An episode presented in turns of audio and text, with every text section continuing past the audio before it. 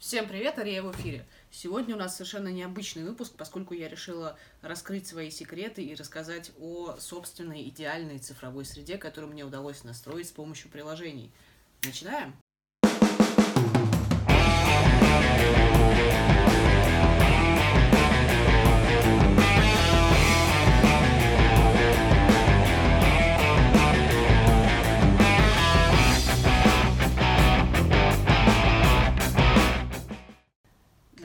Небольшое вступление. Рынок приложений сегодня достаточно велик для того, чтобы каждый пользователь мог выбрать для себя набор подходящих и наиболее комфортных приложений, которые помогают ему в повседневной жизни. Каждое приложение, которое мы скачиваем, так или иначе формирует наш повседневный опыт. В радикально плохом случае этот опыт исключительно стресса, потому что приходит огромная куча уведомлений абсолютно ненужных, а телефон постоянно пиликает, нас беспокоит ночью, если не настроить, например, ночной режим. И, и, в общем, телефон превращается в настоящее устройство, которое хочется взять и швырнуть об стену. Вот. Но я не сторонник такой ситуации, поэтому считаю, что к приложениям нужно относиться гораздо более ответственно, понимать, зачем вы их скачиваете, понимать, какую задачу то или иное приложение должно решить. Собственно, сегодня я расскажу о пяти приложениях, которые я использую каждый день и которые помогают мне с одной или с другой стороны облегчить, автоматизировать или же, наоборот, сделать свой день более осознанным, более внятным. Каждый день любого человека начинается с того, что он или она просыпается. Для себя я выбрала приложение Pillow, и несмотря на то, что оно создано для отслеживания качества сна, в нем есть совершенно прекрасная вещь, замечательный будильник. Работает он совершенно просто. Да, вы действительно можете отслеживать свой сон, особенно если у вас есть, например, а, умные часы, но кроме всего прочего, вы можете выставить будильник, и, кстати, если вы его скачаете, то очень-очень-очень советую вам а, для пробуждения поставить трек, естественно, Claire de la Lune Debussy очень хорошо пробуждает. Для более мягкого подъема можно включить также смарт-будильник или умный будильник. И, собственно, за 15 минут до назначенного подъема он будет вас очень-очень аккуратно, мягко пробуждать. Второе приложение, о котором я хотела рассказать, это Things 3. И в нем можно найти несколько совершенно прекрасных особенностей. Во-первых, оно работает на всех возможных устройствах. На десктопе, на часах и на гаджетах, естественно. Второе, оно достаточно гибкое для того, чтобы можно было совершенно по-разному структурировать разные проекты.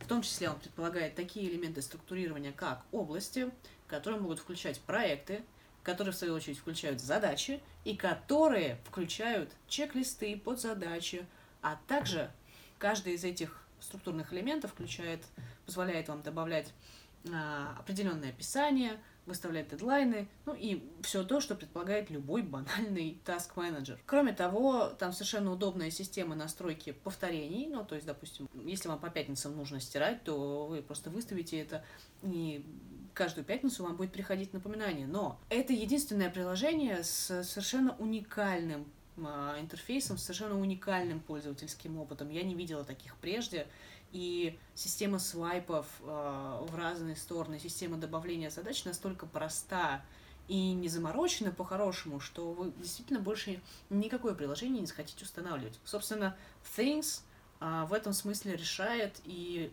во многом помогает в достижении либо каких-то больших и далеких целей, либо в каких-то ближайших да, задачах, которые нужно решить вот прямо здесь и прямо сейчас. Но у него есть особенность, как любой персональный task manager, Things не подходит для командной работы. В нем просто даже нет функции на приглашение кого-то в ваш личный проект. Третье приложение, о котором я расскажу, это Time Page.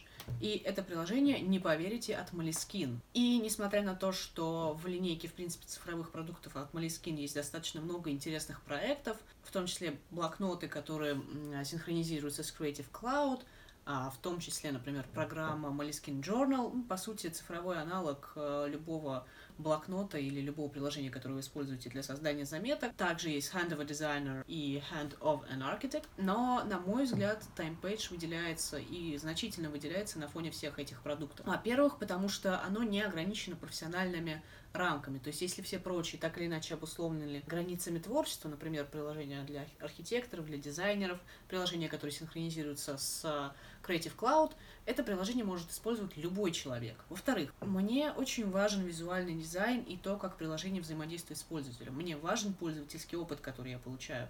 И в этом смысле TimePage просто совершенно невероятный календарь, который действительно ломает ваше представление о традиционных календарях и способах планирования. И в-третьих, это календарь единственный, с которым я сталкивалась, который не просто указывает о том, что сегодня у вас встреча в 2 часа или сегодня вы пьете кофе где-то там. Это календарь, который обеспечивает ваш опыт на всех возможных уровнях. С TimePage может случиться такая ситуация. Вы будете ехать в метро на встречу, а приложение вам отправит уведомление о том, что через 15 минут в вашей локации пойдет дождь, поэтому будьте осторожны. Кроме того, естественно, уникальная система напоминания о встречах заранее, о том, сколько вам придется туда добираться и многое-многое другое. В скором времени я приготовлю целый обзор этого приложения, потому что, на мой взгляд, оно действительно меняет представление о календарях в целом. Четвертое приложение, о котором я хотела рассказать, это Spark. И, на мой взгляд, это просто идеальный почтовый клиент. Приятный, неперегруженный дизайн. Опять же, отличный пользовательский опыт, который делает э, коммуникацию в почте достаточно приятным опытом.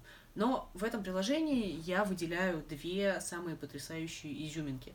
Первая изюминка это то, что можно запланировать время отправки письма. У меня есть пунктик. Я никогда никому не пишу и не звоню в нерабочее время, в том числе по выходным. И считаю, что если кто-то отправляет рабочее письмо в нерабочее время или в выходные, то я имею полное право на него не отвечать. Приложением Spark я могу настроить время отправки сообщения и таким образом соблюсти все свои дикие пунктики. И вторая фишка, которую я просто обожаю, а, если вы отправляете какое-то письмо и подозреваете, что на, не, на него могут не ответить, то вы можете установить напоминание о том, что пора проверить письмо. Например, я жду ответа, ответа не получаю, ставлю уведомление, пожалуйста, напомни мне а, об этом письме через неделю. Приложение мне напоминает, и я пишу человеку. Таким образом, я ничего не теряю из виду. И кроме Пилу, все эти приложения были посвящены так или иначе работе. А, но, коль скоро мы начали день с приложения, связанного с какими-то физическими особенностями, в том числе со сном, мы и закончим подобным приложением. Последнее, пятое приложение, которое использую стабильно всегда, каждый день, это приложение Reflectly. Это некоторый аналог дневника, только дневника в очень-очень короткой, скажем, форме. Приложение задает вам несколько вопросов, на эти вопросы вы отвечаете. Например, каково было ваше сегодня настроение? Хорошее, плохое? А какие, например, три вещи были самыми лучшими за этот день? За что вы благодарны этому дню? А, как бы вы могли улучшить этот день? Не больше четырех вопросов, на которые вы можете ответить а, либо коротко, либо длинно, все зависит от вас. Но, тем не менее, такой ежевечерний ритуал мне очень сильно помогает оглянуться на мой день, понять, какие ошибки я допустила, понять, что я могу сделать лучше.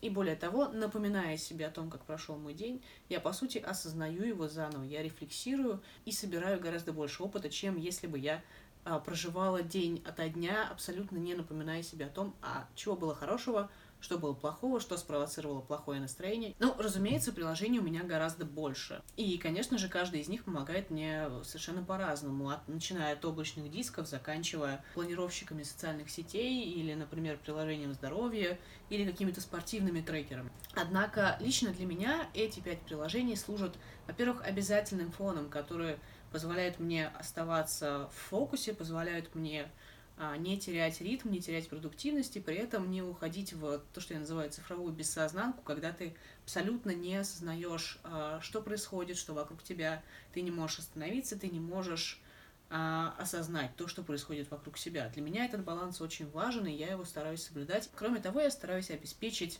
качественный цифровой опыт каждого своего дня, поэтому я, естественно, в равной степени пользуюсь как телефоном, так и компьютером, так и часами, которые в целом создают для меня комфортную цифровую среду, особенно с учетом тех приложений, которые я выбрала и настроила под себя. А какими приложениями вы пользуетесь каждый день и что они для вас значат, как они помогают вам конструировать ваш день?